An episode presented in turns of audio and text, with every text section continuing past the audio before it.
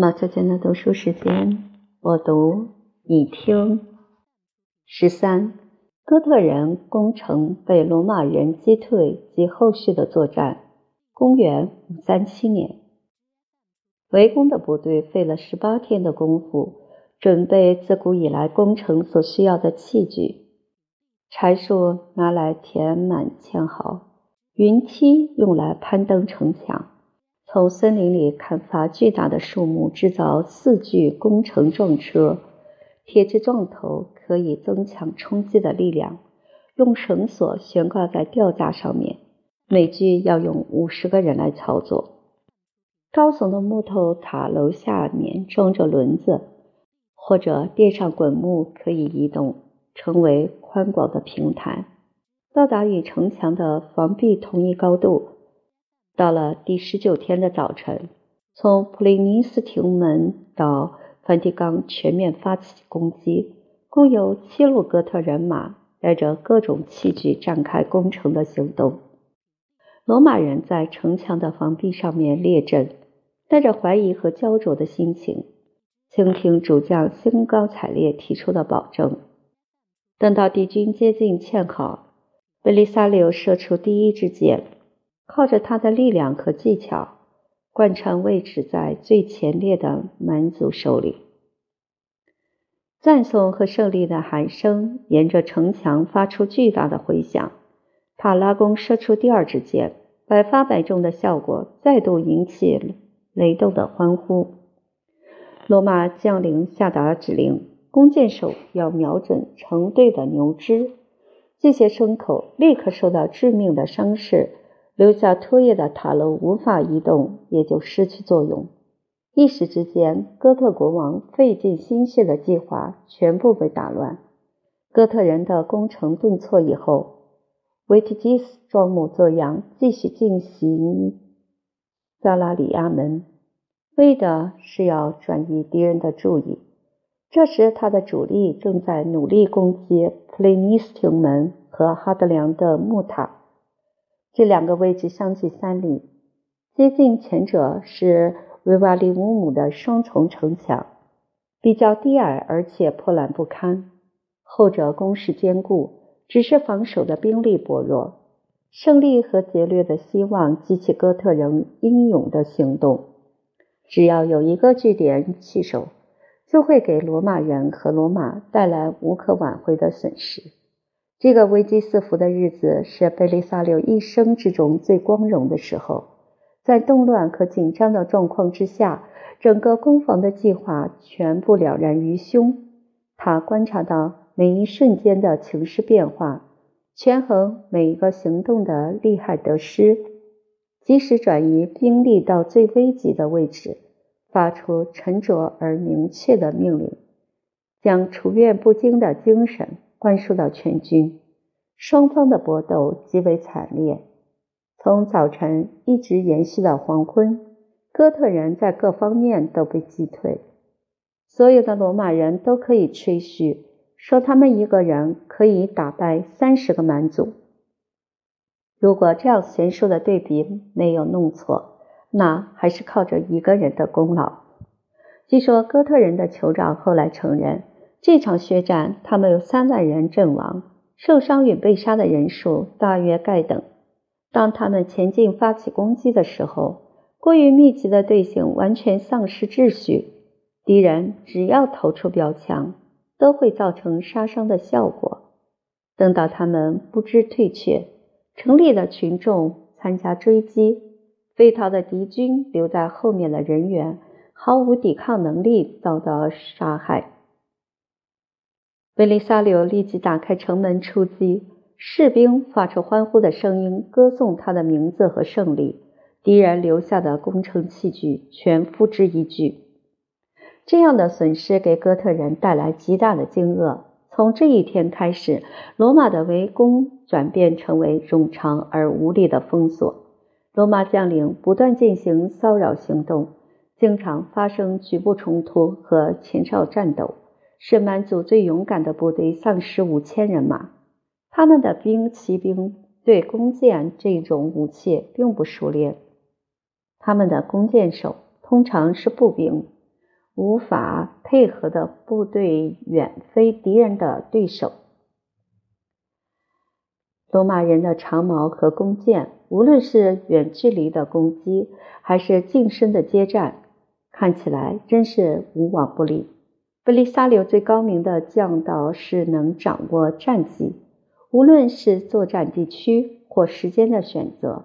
无论是发起突击的行动，还是鸣金收兵，无论是部队的派遣和运用，都能得心应手，从不失误。单方面的优势使士兵和人民急着出兵决战，不愿再忍受围攻的困苦，更不畏惧战争的危险。每个平民都自认是英雄。步兵在过去因纪律废弛拒绝列阵，现在则渴望像罗马军团一样获得古代的荣誉。贝利萨留赞许部队的士气高涨，指责他们过于自大和傲慢，也只有屈从他们要求出击的呼叫，私下为万一失利准备补救的办法。只有他能勇敢面对现实，料想到这种可能。罗马人在梵蒂冈地区的作战占有优势。如果在关键时刻没有在忙着在营地抢劫，就会占领米尔维亚桥，从后方对哥特的乌合之众发起包围攻击。在台伯河的另一边，贝利萨留从平安西安门和萨拉里亚门出兵。罗马人在开阔的平原遭到蛮族生力军的包围，敌人前仆后继，不怕牺牲，结果他的部队有四千人阵亡。步兵部队勇敢的领导者没有能力应付当前的状况，全部战死。将领的谨慎安排使退却获得掩护，防备森严的防壁对敌人形成威胁。得胜一方只能收兵归营。贝利萨留的名声没有因战败而受损，哥特人变得虚荣自负。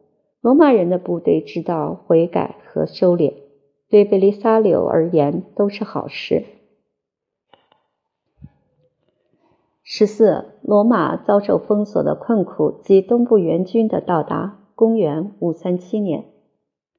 贝利萨留从决定忍受围攻那刻开始，念兹在兹要使罗马能够克服机警的危险，认为这比哥特人的军队更为可怕。从西西里运来额外供应的谷物，坎帕尼亚和托斯卡纳的收成搜刮一空，全部存放在城市，使居民食用无缺。打着公共安全的理由，私人的财产权受到侵犯，很容易事先得知敌人会中断供水渠道，水墨的停用首先就会带来不便。于是很快将磨坊装到大船上面，安置好磨石，再将船钉泊在河流中央。溪流很快出现大根的木材，造成阻碍。也会为漂浮的死尸所污染。然而，罗马将领事先的预防工作非常有效。台伯河的水流仍旧在推动水墨，也能供应居民的饮水。距离较远的地区使用家庭的水井。在一个被围攻的城市，公共浴场的关闭不会使人无法忍受。罗马从普林尼斯亭门到圣保罗教堂。大部分地区没有受到哥特人的包围，摩尔人部队发起主动出击，使他们的进犯无法得逞。泰伯河的航运以及拉丁、阿比安和奥斯蒂亚三条大道，运送粮草和牲口的都能安然无事。居民可以撤退到坎帕尼亚和西西里寻找庇护。那些在作战中无法出力。而又消耗粮食的民众，贝利萨留对于如何安顿一直苦恼万分。最后发布强制执行的命令：妇女、儿童和奴隶要马上撤离，遣散士兵的男性和女性随从人员，规定他们的每日配服量，其中半数发给粮食，另外一半用现金支付。哥特人很快占领罗马外围的两个要点，公众的灾难变得更加严重。大家认为贝利萨留的先见之明极为正确。他在丧失河港，就是现在称为波尔图的城市以后，被夺去台伯河右岸的乡野。以及通往海洋最方便的补给线。他认为防守这个坚强的据点，也许只要靠三百人的薄弱队伍就足够了。因此，一旦失守，使他感到更为懊恼和愤怒。有个地方距离首都七里，位于阿比安大道和拉丁大道之间，两条主要的供水渠道交汇，接着又再度交叉通过。坚实和高耸的拱桥围成一个易守难攻的要点。维提基斯在这里设置营地，部署七千名哥特人，阻断通往西西里和坎帕尼亚的运输路线。罗马谷仓的储粮在不知不觉中消耗殆尽，邻近的国土全部受到刀兵的蹂躏。靠着仓促派出部队前往远地，才能获得少量的供应。这是勇气的报酬，也可用钱财来购买。马匹的草粮和士兵的面包从没有供应不足的问题。等到围城最后几个月，缺粮的困境、腐败的食物和疾病的流行使民众无法忍受。贝利萨留见到大家的痛苦，难免产生恻隐之心。他预判会失去人们的忠诚，增加大家的不满。过度的灾祸使罗马人从伟大和自由的迷梦中清醒，给他们带来羞辱的教训，那就是只要得到片刻的幸福，才不管主子的姓名是来自哥特语还是拉丁语。查斯丁尼的部将听到怨声载道，摆出不屑的态度，拒绝接受逃走或是投降的观念，压制群众求战的不耐叫嚣。用充满希望的景象来安慰大家，保证能确实得到迅速救援。即使有人处于绝望而发生反叛，无视这种行动不致危及他本人和城市的安全。有些官员被授予监视各种城门的任务，每个月要两次改变父亲的位置，采取各种预防措施，像巡逻队。口令、灯号和音响，通过防壁和公式，要重复运用来辨识身份。警戒哨配置在壕沟的外围，使用警觉性极高的犬只，忠诚度比其可疑的人类更为有效。曾经拦截到一封信，向哥特国王提出保证：临近拉特兰教堂的阿辛纳利亚门。会在暗中打开，好让他的部队入城。叛逆的行为经过证实，或者仅是涉嫌。有几位元老院的议员遭到流放。教皇西尔维利乌斯受到召唤，要到设置在平西安皇宫的大本营面见君主在意大利的代表。追随教皇的教士被留在最前面的房间。只有他本人可以与贝利萨留会晤。罗马和迦太基的征服者安详坐在安东尼娜的脚前，而他躺在一张豪华的卧榻上。将领保持平静的神色，他那傲慢的妻子嘴里发出指责和威胁的语句。可信证人的指控，加上证据上面有自己的签名。圣彼得的继承者被剥夺表征教皇的事务，穿上僧侣的普通服装，一点都不耽搁送到船上，流放到遥远的东部。在皇帝的授意下，从罗马的教室中推举新的教皇，经过庄严的仪式向圣灵祈祷以后，选出福祭维吉利乌斯。他花两百磅黄金的汇款。买到教皇的宝座，这笔收益及买卖圣职的罪行算在贝利萨略头上，英雄听从妻子的命令，安东尼娜拿来孝敬皇后。迪奥多拉浪费他的钱财，奢望找到一个对卡尔西顿宗教会议敌对或漠不关心的教皇。贝利萨留用信函向皇帝报告他的胜利、他的危险和他的决心。我们奉行你的命令，进入哥特人的领域，西西里。坎帕尼亚和罗马城都已经归顺。一旦失去这些征服的地区，带来的羞辱将更胜过获得的荣誉。迄今为止，我们对数量庞大的蛮族继续战斗，他们仗着兵力优势占有上风。胜利是上天赐给的礼物，国王和将领的声明但是他们的策略成功还是失败。请允许我讲几句肺腑之言。要是你愿意让我们活下去，请把给养送来；如果你希望我们继续征战，请把兵器、马匹和人员运给我们。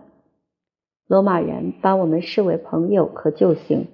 目前遭遇的困境，他们要不是因为对我们的信心而牺牲成人，再不然就会因为对我们的叛逆和痛恨而让我们死无葬身之地。就我个人来说，我的生命全部奉献给你，请你务必考量，是否我在这样情况下的死亡，对你统治下的荣誉和兴旺能有更大的贡献。要是东部和平的主子不再想征服阿非利加和意大利，统治或许还是同样的顺利。像查士丁尼这样对名声怀抱莫大野心的皇帝，会尽相当的努力来支持和拯救胜利的将领。虽然援军的实力薄弱，而且行动迟缓，马丁和瓦列里安率领的增援部队有一千六百名斯拉夫人和匈奴人，他们冬季在希腊的港口休息整补，因此。海上运输的辛劳没有损害到他们的实力。首次出击对抗围城的敌军，表现出众的骁勇。大约是夏至前后，尤塔利乌斯带着大笔支付给部队的金钱，在特拉齐纳登陆。他非常小心，沿着阿比安大道前进。车队通过卡皮纳门进入罗马之时。贝利萨柳在另一边发起英勇而成功的前哨战斗，好转移哥特人的注意力。这些及时获得的援助，在罗马将领巧妙的安排下，发挥最大的效果，用来恢复作战的士气，起码也可以给士兵和民众带来希望。历史学家普洛克皮乌斯受领一个重要的任务。把坎帕尼亚供应和君士坦丁堡运来的部队和给养集结起来。这时，安东尼娜紧接在贝利萨留秘书之后，勇敢穿过敌人的哨所，带着东方的援军回来解救她的丈夫和被围的城市。一个船队运送三千名伊索里亚人在那不勒斯湾停泊，接着抵达奥斯蒂亚。有两千多名的骑兵在他灵顿登陆，其中部分是色勒斯人，然后与五百名坎帕尼亚的士兵会合，加上一列大车装载着酒类和面粉，直接在阿比安大道上前进。从卡皮亚抵达罗马的近郊，无论是陆上或海运的部队，全部在台伯河河口集结。安东尼娜召开会议，决定船运用帆和桨逆河而上。哥特人生怕任何轻率的敌对行动会扰乱双方的谈判。贝利萨留很狡猾的静听，不做任何表示。哥特人无人看到的只不过是舰队和军队的前卫。轻易受骗，因为对方的大军已经布满埃奥尼亚海的海面和坎帕尼亚的平原。当罗马将领接受维提基斯使臣的觐见之际，傲慢的语气更能证明确有其事。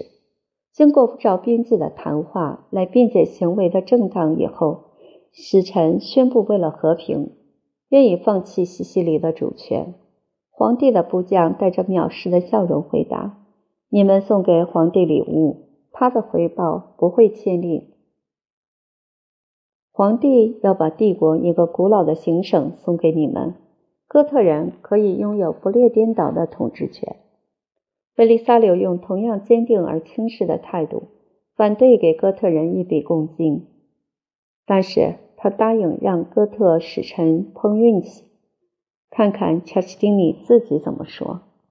同时，带着勉强的神色，同意三个月的休战，从冬至到第二年的春分。他基于审慎起见，并不相信蛮族的誓言或者人质，甚至信心从军队的配置可以建立战力的优势。哥特人因为畏惧或饥饿的关系。很快被逼撤离阿尔巴、波尔图和森图穆塞里，这些地方立即被罗马军接替。纳尔尼、斯波莱托和佩鲁西亚的守备部队获得增援。一次围攻作战带来的灾难，反而使哥特围攻部队的七个营地陷入包围圈之内。米兰主教塔蒂乌斯的祈祷。和朝圣之行不是没有发生效果，他获得一千名斯雷斯人和伊索里亚人，有助于利古里亚的叛乱来对付阿里乌斯派的暴君。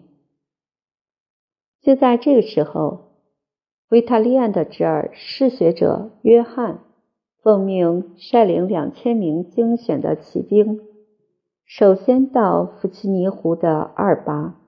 接着到亚得里亚海的皮瑟诺姆边界，贝利萨留说道：“哥特人把他们的家人和钱财存放在那个行省，没有守备部队，也从不相信那里会有危险。毫无疑问，他们将会违反停战协议。在他们听到你的行动之前，让他们认为你还留在这里。对意大利人要宽大为怀。”不要让任何守备严密的地点仍旧保持敌意留在你的后方。始终记住战利品的分配要公平合理，这也没有什么道理。我们像工蜂一样辛辛苦苦的工作，那些幸运的家伙却在偷偷享用蜂蜜。十五，哥特人撤离罗马及贝利萨留的追击行动。公元五三八年，东克等人整个民族都集结起来攻击罗马，几乎全部消耗在围城之战。要是相信一位真才实学的旁观者的说法，在城墙下面经常发生的血战中，数量庞大的乌合之众有三分之一被歼灭。这个地区的夏天一直恶名昭彰，空气的性质对人体有害。农业的没落和人口的减少都照应于此。哥特人的放纵行为以及地区的不利条件，使得饥馑和瘟疫更加严重。维提基斯竭尽全力为自己的命运奋斗，一直在接受羞辱和遭到毁灭之间举棋不定。国内发生紧急状况，迫得他只有赶快撤退。浑身发抖的信差向哥特国王报告。失学者约翰将蹂躏的战火从亚平宁山蔓延到亚得里亚海，皮瑟努姆大量战利品和无数的俘虏运送到里米尼的坚固城堡之内。实力强大的酋长已经击败他的叔父，威胁到他的都城，用秘密的通信想要勾引他那忠贞的妻子，就是阿马拉松下傲慢的女儿。然而，维提基斯要在退走之前尽最后的努力，用奇袭的方式来毁灭这座城市。在一条供水渠道发现秘密的通道，两名梵蒂冈的市民受到贿赂，要用酒灌醉奥勒良门的警卫。打的如意算盘是要攻击泰伯河对岸的城墙，因为这个位置没有兴建角塔来增强防御的力量。同时，蛮族带着火把和云梯去攻打平西安门。警觉性极高的贝利萨留带着那帮老兵部队击退蛮族所有的企图，在最紧要的关头，不等同伴来到就冲上前去。哥特人丧失所有的希望和给养，到处发出喧嚣的吵闹，催促要尽速离开，以免停战协议到期的时刻，罗马人的骑兵再度集结起来。在开始围城后的一年零九天，不久之前，那支实力强大而又得意洋洋的军队，现在烧掉自己的帐篷，在一片嘈杂声中推过米尔维亚桥。他们这次要付出极大的代价。蜂拥的群众在狭窄的通道上拥挤，畏惧的心理和敌军的追击，使很多人掉进泰伯河。罗马的将领率军从平西安门冲下出来，对于撤退的敌人毫不留情地痛下毒手。虚弱和沮丧的哥特族人拖着沉重的脚步拉开来，成为绵长而松散的队伍，在弗拉米耶尼亚大道蹒跚而行。蛮族有时被迫离开正路，以免遭遇带有敌意的守备部队。他们防守从黎米尼到拉文纳之间的重要通道，然而逃走的军队仍旧是如此强大。维提基斯对于有迫切需要保存的城市，抽调一万人去加强守卫，同时派遣他的侄儿乌莱阿斯带着相当兵力前去镇压米兰的叛乱行动。他自己率领主力围攻利米尼。这里离哥特人的都城只有三十三里。失学者约翰靠着防卫的技术和英勇的作为，使薄弱的城墙和浅显的壕沟不致被敌军攻破。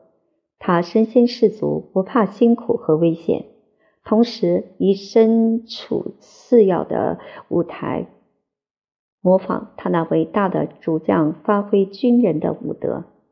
满族的木塔和工程重车无用武之地，他们的攻击被守城部队取退，只有实施长期的封锁，使守军陷入饥饿的绝境。然而，罗马军队可以获得足够的时间，集结兵力兼程前来解围。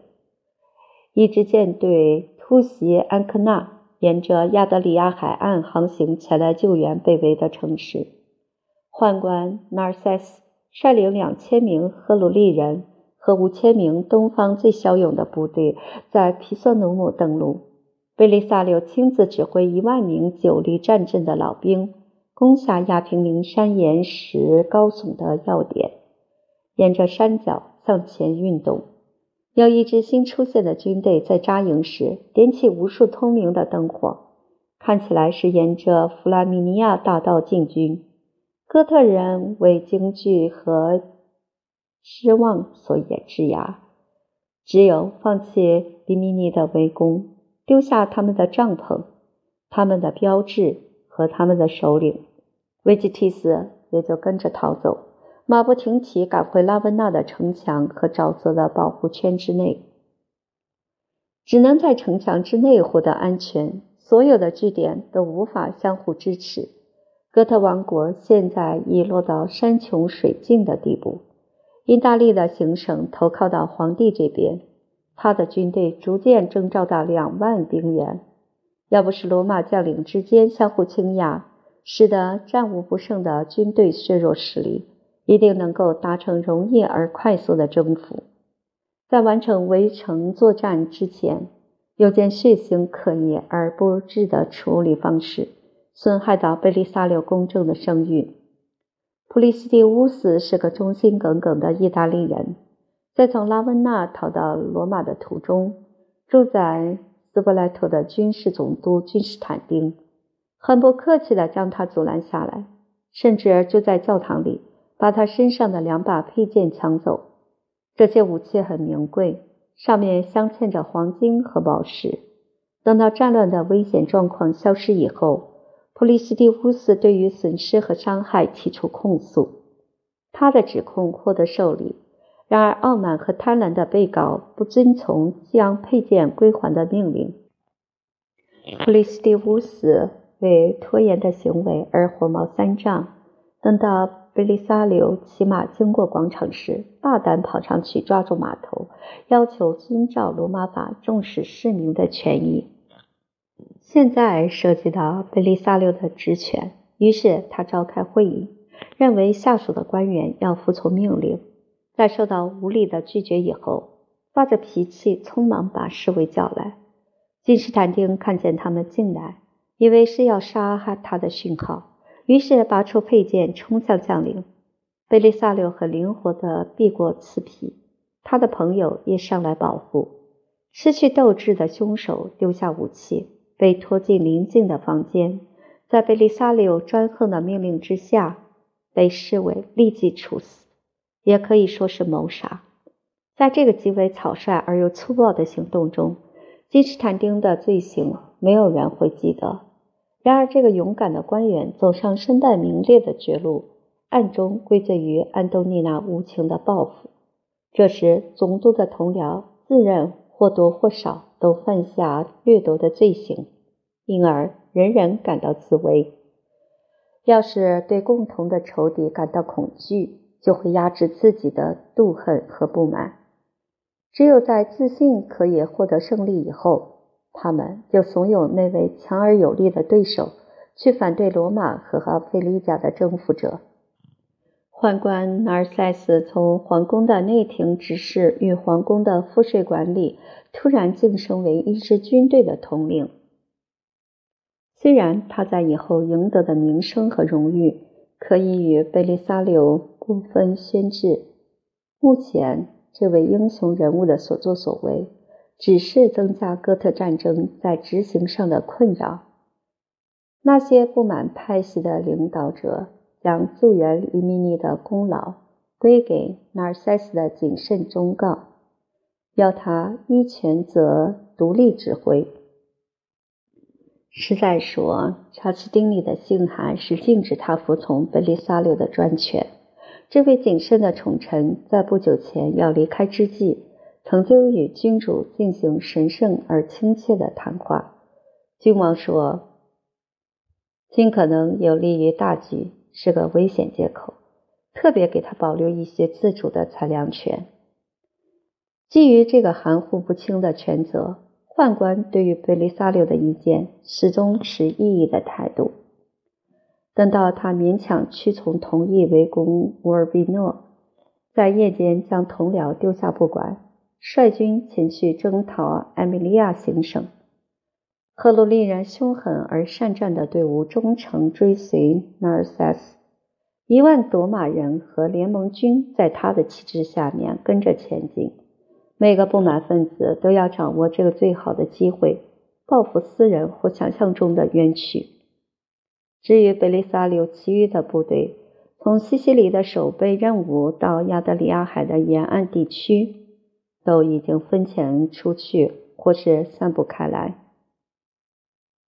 他的佣兵素养和坚定意志克服所有的困难和障碍。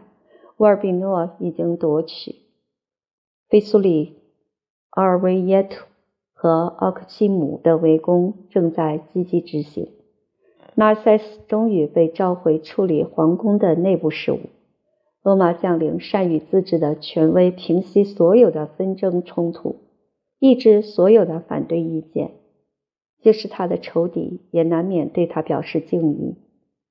贝利萨留谆谆诱导大家要接受有益的教训，所有的部队要一心一德，亲爱京城。哥特人趁着发生争执的间隙，获得喘息的机会。适合用兵的季节已经过去，米兰遭到毁灭的命运，意大利的北部行省被法兰克人大举入寇。